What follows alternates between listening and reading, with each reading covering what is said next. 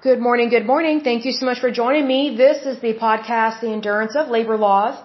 I'm your lovely host, Lesley Sullivan, and today is episode 156, and this is part three of critical race theory. And this is very interesting. So, there are some things that I came across that kind of are making more sense, but at the same time, it's like the more I dive into this, and the more specific it gets, strangely, the more vague it gets. So, which is really weird. So, I did find out that critical race theory was introduced into basically the educational field in the mid 1990s. So I'm kind of not surprised by that. Um, it's one of those things that whenever you have educators that think they're right and everybody else is wrong, especially these elitists and these scholars that work at these universities, typically what they like to do is they like to implement their work basically within the public school system. So needless to say, there are many people, or people, parents, that have their kids in public school and they don't like what the public schools are doing, and I don't blame them on that. So sometimes public school systems, unfortunately, are used as kind of the guinea pig for any kind of test or theories or teachings. Whereas private schools and home schools are not viewed that way and they're not treated that way. So, you know, I'll give an example. I remember being in school, I think it was my junior year of high school. I could not make heads or tails of our chemistry book. It was insane. And our teacher was this, this genius, supposedly, quote unquote genius. He was 28 years old. And instead of starting at the front of the book, the textbook, he started at the back of the book. And that's how you want to teach us. I was like, I don't even know the basics. And here's another thing. We did not even have a book for several weeks. So then he was quizzing us on stuff that we were not even taught. And I was like, dude, you're totally ruining, ruining my, my GPA, my grade. Like, I don't know what you're talking about. So it was really bizarre. But you see, here's the thing. That's an elitist mindset. He's a genius. Our public school was supposedly very lucky and very fortunate to have him. We were not. Um, he ruined my GPA. He was a jerk. And he picked on me in class. And I hated it. It was horrible. And so eventually I switched classes. Like I had to beg the counselor to switch me because I was like, I can't stand this guy. I was like, I can't make heads or tails of this. It's ruining my GPA. So I got switched to a different class. And I was like, thank you, Jesus. So it's one of those things that sometimes elitists you know, it really is all about them. Well, that is exactly what has happened with critical race theory. Critical race theory, again, it's just a theory, it's not proven. And what's interesting is that almost every single writer or person that is associated with critical race theory, they're, for the most part, they're either black, Asian, or a mixed race. And almost all of them are either professors or they claim to be a scholar, they may be an actor, or they may just be like a political activist. So basically they pat themselves on the back and they're just siding with something that is very Marxist and is very anti-America. But yet, every single one of these writers that I have found, they're from America, and as far as I know, they're still in America. So it's like, well, if you think America is such a big problem, why are you still in America? Like, why are you still here? It makes no sense to me. You know, I look at it this way. You know, if you live in an area that you don't like, what does a normal functioning human do? You pick up and you move. You move to where you want to live.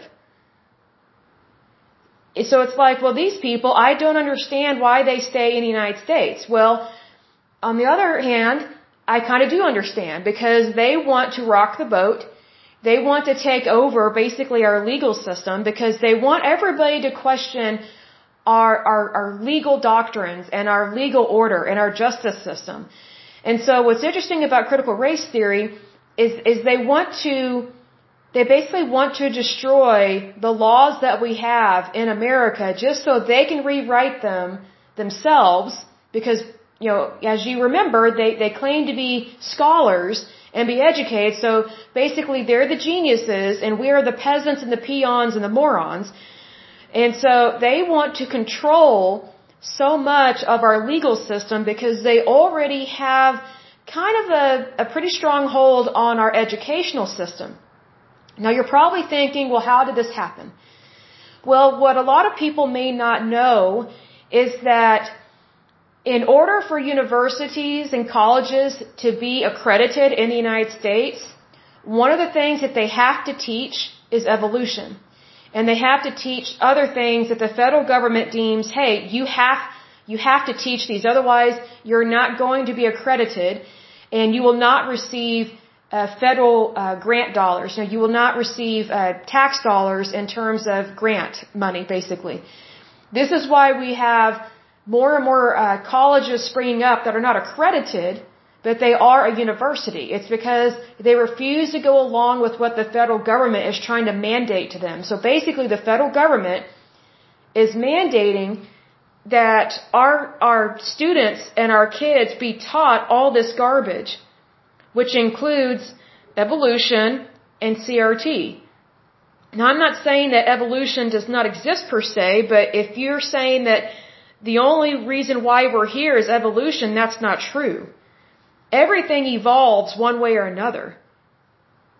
I mean, that's just how it is, but, but to think that we evolved from nothing is stupid. I mean, that, that just makes no sense. So, needless to say, the federal government, aka the Department of Education, they've been controlling universities for many decades now, unfortunately. And so that's why these professors that are very strange and very bizarre and have really weird theories like critical race theory are allowed to work at these universities and that's really the only place they can work because they're pretty weird people. Like there's no way that these people can work at a private sector job. Like just think about like think about some of the people we discussed in terms of critical race theory. You know, would you really want a manager that um, tries to get you to feel guilty about being white? That's an HR violation. Like that's an HR issue right there. Like that could easily get a lawsuit against that company because of that manager's stupidity.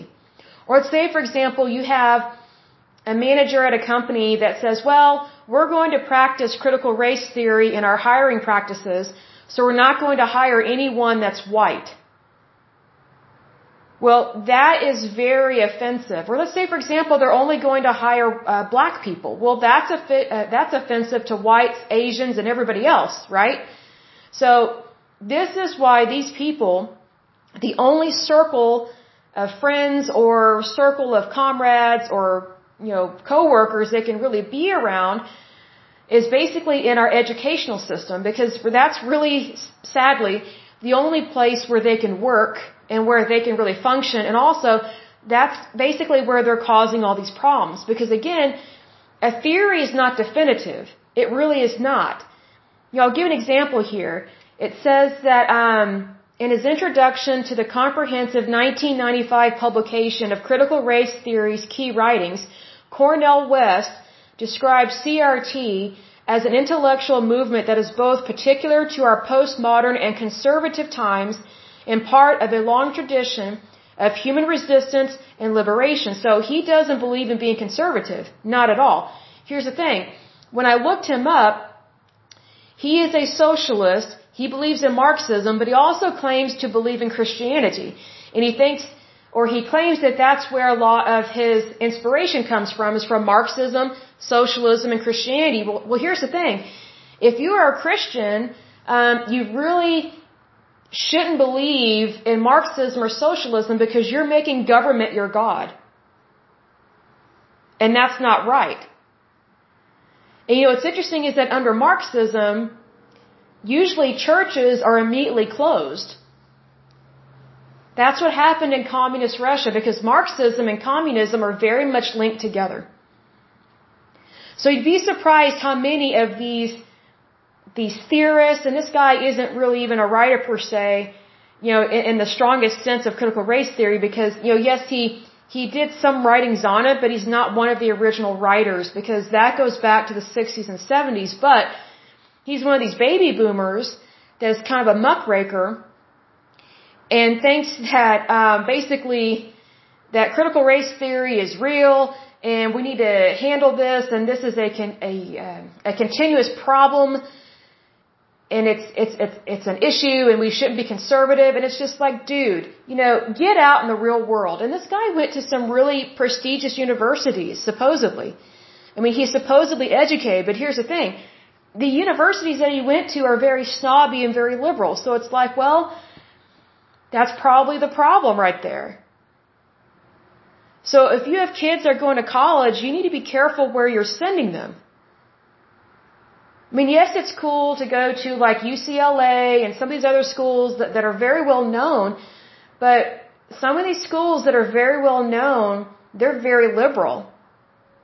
And they are not teaching our kids the right things about America. If anything, it's encouraging them to doubt America and to not value their country. And it's like, well, if you don't value your country, then how can you really value your future? Because if you don't have a country, then you don't really have that good of a future.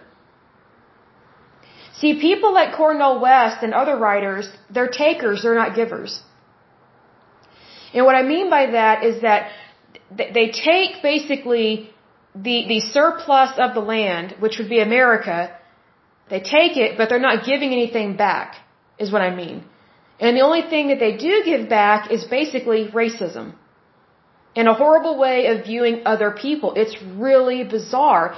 It makes no sense to me. You know what's interesting is the definition of critical race theory from the Encyclopedia Britannica. And this is as of 2021. The Encyclopedia Britannica describes CRT as an intellectual and social movement and loosely organized framework. Notice it says loosely organized, okay? So it's not definitive. Loosely organized framework of legal analysis based on the premise that race is not a natural, biological grounded feature of, of anything physical, distinct subgroups of human beings, but a socially constructed, cultural, invented category that is used to oppress and exploit people of color. And let me reword this. It says biologically grounded feature of physically distinct subgroups of human beings, but a socially constructed, culturally invented category that is used to oppress and exploit people of color.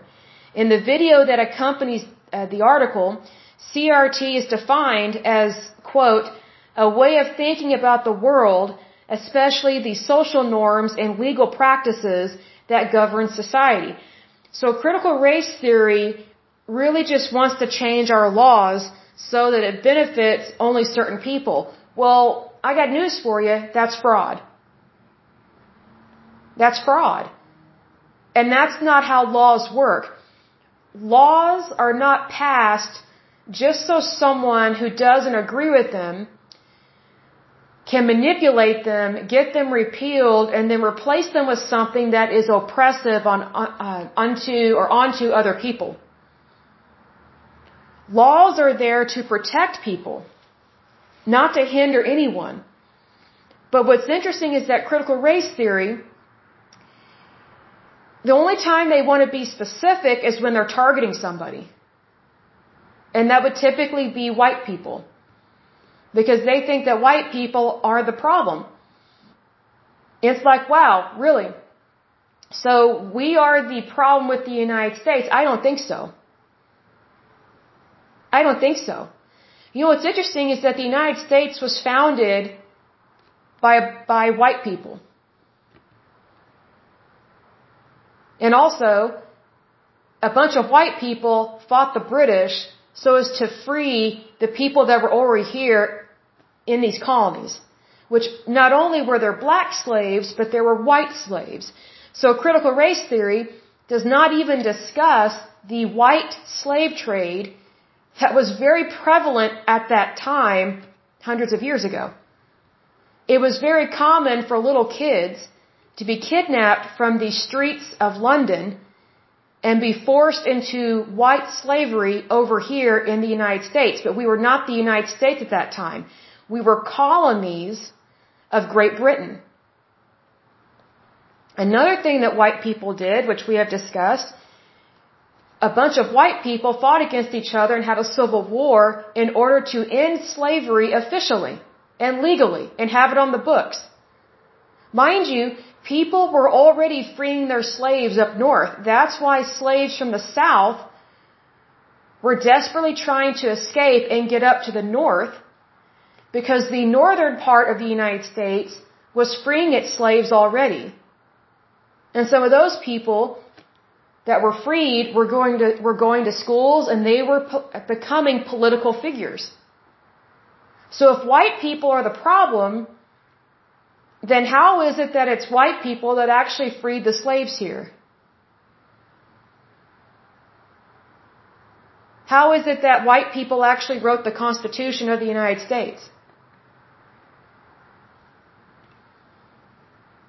I mean, see, to me, critical race theory, if it wasn't so bizarre and disturbing, I mean, I would be offended, but I'm just like, these people are so strange, it's not even worth getting upset about because it's so weird. I'm like, really? So, basically, you're gonna get all the problems of the planet, especially in regards to racism, and like I've said before, put it in a wheelbarrow and just dump it on some, uh, some white guy's lawn. Does that really make sense? No. It's stupid. Because it doesn't address the issue. You know what's interesting about critical race theory is they claim to care about issues, but they're not they're, they're not addressing them. It's like, well, if someone's being racist, take that person to court. You know, or and if you don't have a court case, pull them aside and say, "Hey, what you're saying and doing is not right. You're basing something on on someone's race. Could you please stop doing that because it's offensive?" And if something like this is taking place in, your place of employment, you go to HR. Or first of all, you go to your manager, then you go to HR. So it's one of those things that there are laws on the books that protect every race. It's not just blacks. It's every race. But with critical race theory, it specifically targets white people. Why? To punish them. It's like, why should we be punished for something that we didn't do and that we're not doing? Isn't that being, um, well, first of all, a liar, because you're, you're falsely accusing people of something they didn't do, but also you're being critical of people that haven't really done anything to you. I mean, this may be a newsflash for these scholars that work in critical race theory, but racism can occur at any time, anywhere. I mean, that's what makes it so difficult sometimes to eradicate. But you do not eradicate racism by targeting other people. That's not how you handle it. And also, you don't eliminate racism by manipulating our laws and changing them.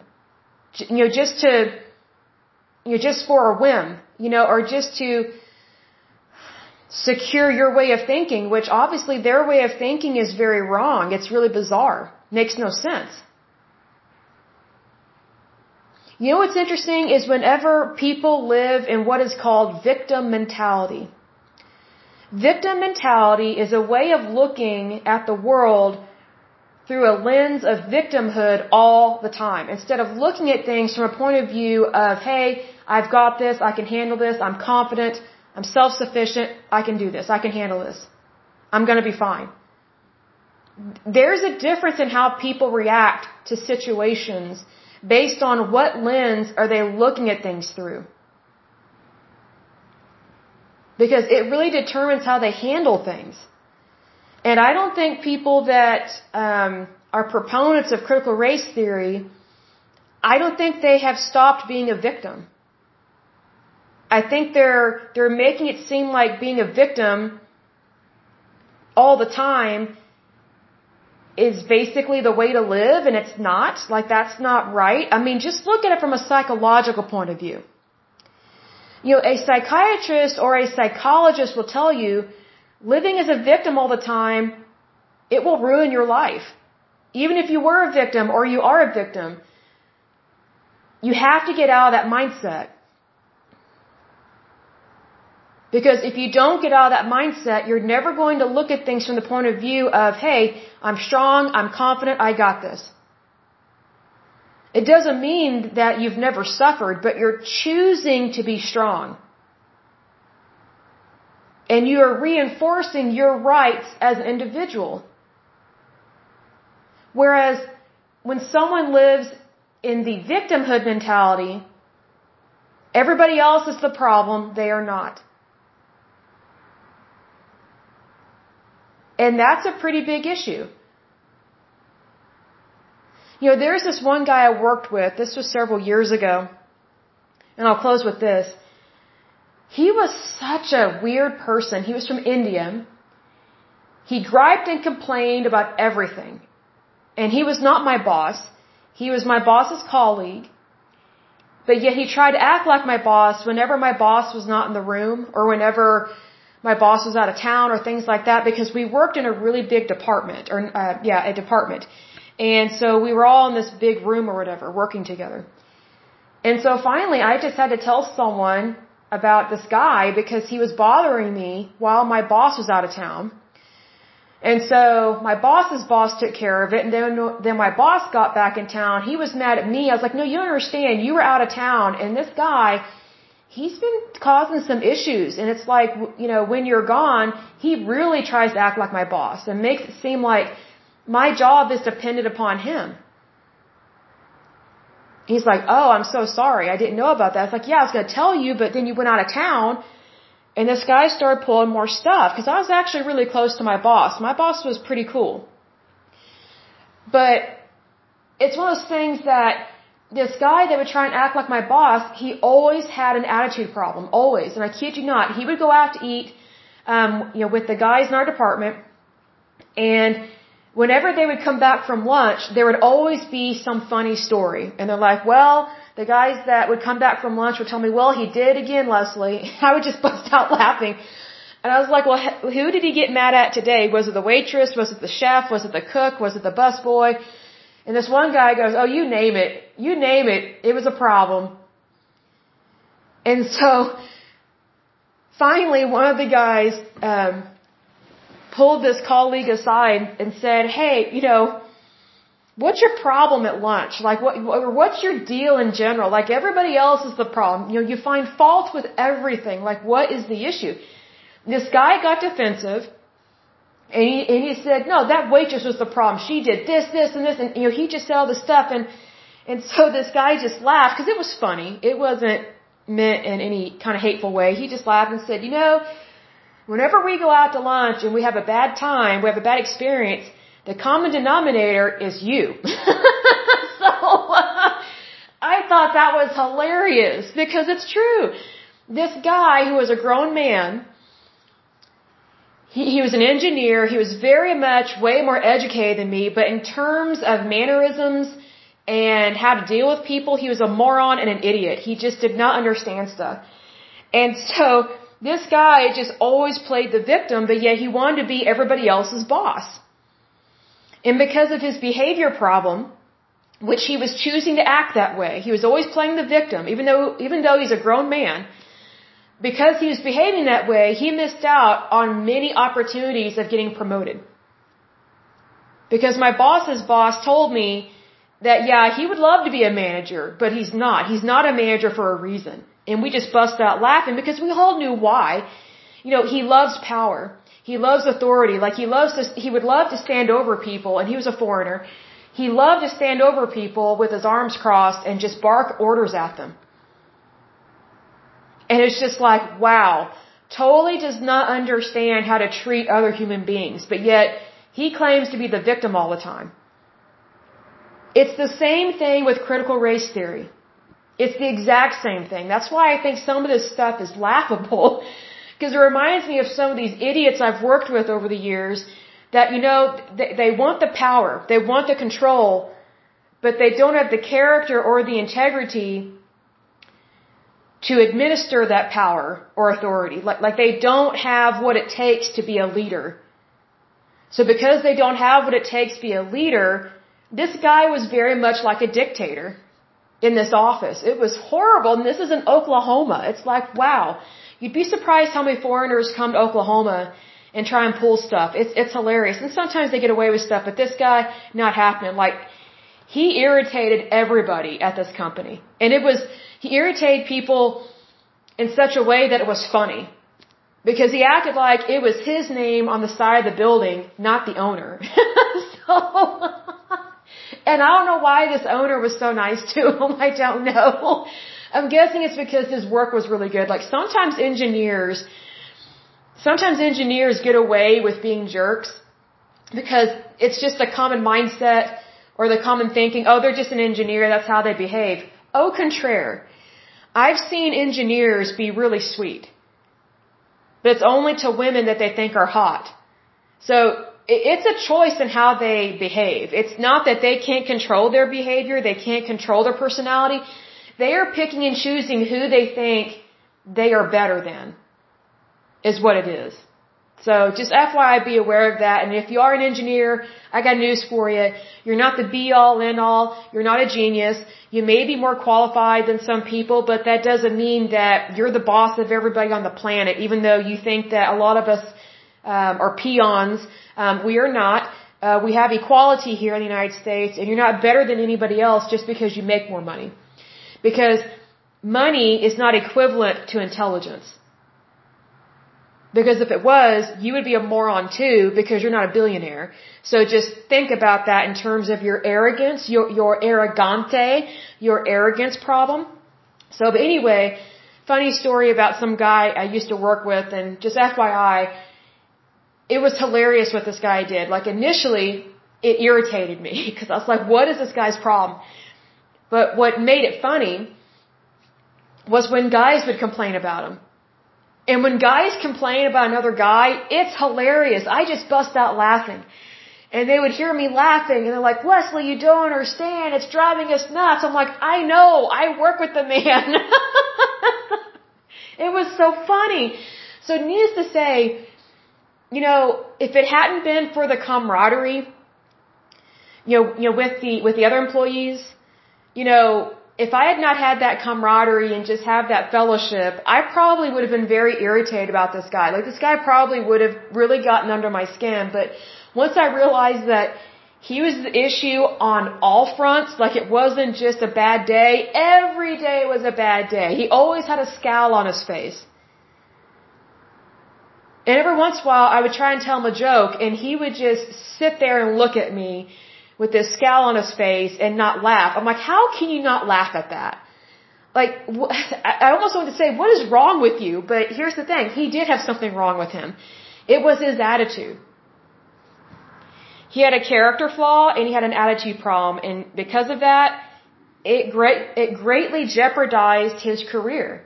Because he, he may not realize this, but because of his attitude problem, he was pretty much always jeopardizing his career. Almost always. I mean, it's one thing to have a bad day or be frustrated or things like that, but every day and everything's an issue. I mean, just, I mean, pencils could be an issue with this guy. A ruler could be an issue with this guy. Like, paper could be an issue with this guy. I mean, it was just crazy it was just nonstop frustration. And I'm just like, oh my goodness. This is the moodiest engineer I have ever had to work with in my life. And it's not just because he's from another country, but my goodness, most people from other countries are actually really nice, especially where he was from. Um, so I was just kind of surprised. But anyway, you know, I guess some surprises can be very interesting and can make us laugh. But anyway, I will go ahead and end this podcast, but as usual, I pray that you're happy, healthy, and whole, that you have a wonderful day and a wonderful week. Thank you so much. Bye bye.